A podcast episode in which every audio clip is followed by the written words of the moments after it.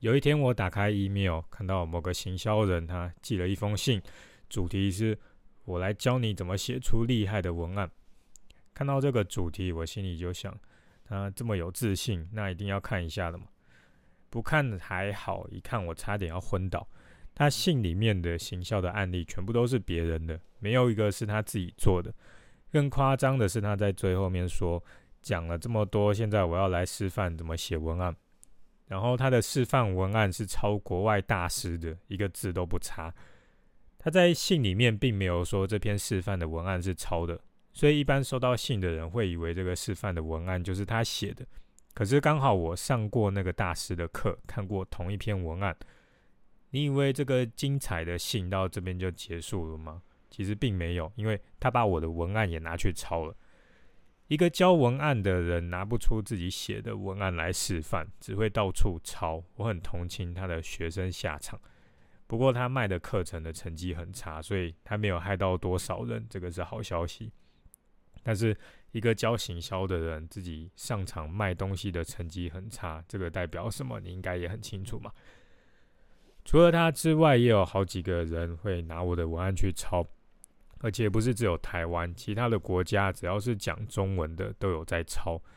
之前就有个学生跟我说，有一个算命的人他抄我的文案，只是他把产品的名字换掉，其他的字是一模一样的。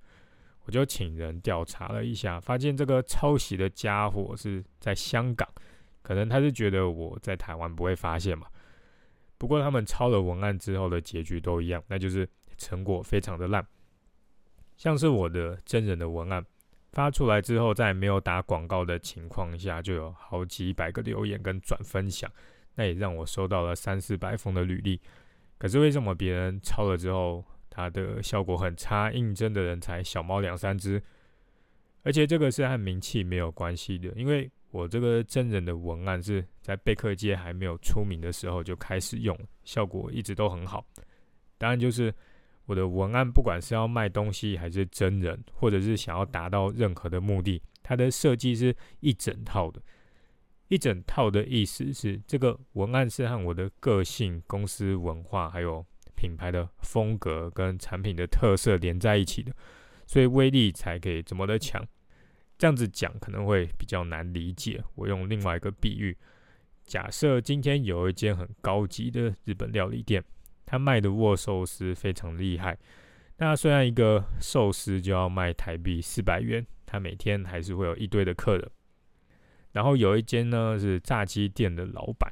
他买了几个高级寿司料理店的握寿司之后，偷偷的带回店里面，然后放在他的炸鸡店的架子上面卖，一个就卖四百元。你觉得客人的反应是什么？客人一定会觉得很怪嘛，还会怀疑哦，这么贵的寿司有可能就只是跟很廉价的批发商拿的。那反过来，这个高级的寿司店。那如果某一天这个老板突然心血来潮，他就拿了炸鸡店老板的鸡排来卖，客人的感觉是什么？一样也是超怪的嘛。呃，甚至会对这间店失去信任。一个四百元的寿司，它的设计也是一整套的，它和店里的装潢风格啊、品牌定位跟师傅的手艺全部都配在一起才会吸引人。炸鸡店也是一样，它有自己一套的搭配来吸引客户。这个比喻听起来很夸张，但是那些人抄我的文案的话，就是给人这种感觉。譬如说，像是个性，我的个性是属于比较冷静的类型，写出来的文案也是。今天如果有一间公司，他平常在粉砖的发文是很活泼热情的，结果有一天他突然抄了我的文案，你觉得看起来会怎么样？它就会像那些高级的寿司店，然后突然卖个鸡排一样，非常的怪。再来是公司的定位和风格，我的定位是高价值的产品，价格比较高，文案从来就不会去强调便宜，而是用产品的价值来说服客人。如果有间公司它的定位是超级便宜的产品，品质还 OK，平常的文案都是什么下杀打折啊，还有各种的优惠活动，那有一天他抄我文案的话，结果一样也是怪到一个不行。你可以想象一下，一间十元商店，然后正经八百的在那边强调高价值，那会是什么样的感觉？这太难想象了嘛。因为十元商店的诉求就是便宜嘛，还有做事的风格也会有影响。贝克街一直以来表现的调调就是不会占人的便宜。譬如如果有客人要庆生，万一蛋糕在宅配的时候发生意外迟到了，我除了会退蛋糕的钱让客人免费吃到蛋糕之外，我还会请客人当下赶快买别家的蛋糕来庆生，啊，钱就是由公司这边来出。所以在真人的文案这里提到各种薪资福利，还有各种计算的时候，会写得很详细，完全不占便宜，也特别让人相信，因为我们平常的风格就是这样嘛。可是今天如果是另一间那种很常爆出劳资纠纷的甜点店，或者是做错事死不认错也不补偿客人的甜点店，他抄了我们的文案，反应会好吗？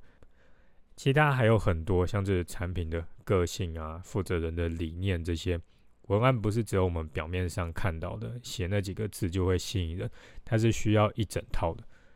很多店家他不会去抄文案，他全部是自己写。可是效果一样很差，那就是因为他写的文案不是用这种一整套的思维来写。有时候他们写的想法很简单，他们会想，其他公司都是用很热情活泼的语气在卖东西，那我也就用这个方式来卖好了。这样子写出来的东西可能是不会有感觉的。所以你在写文案的时候，不要想着别的小编是怎么写的。去好好想一想你的个性跟品牌风格，这样才可以写出吸引人的文案。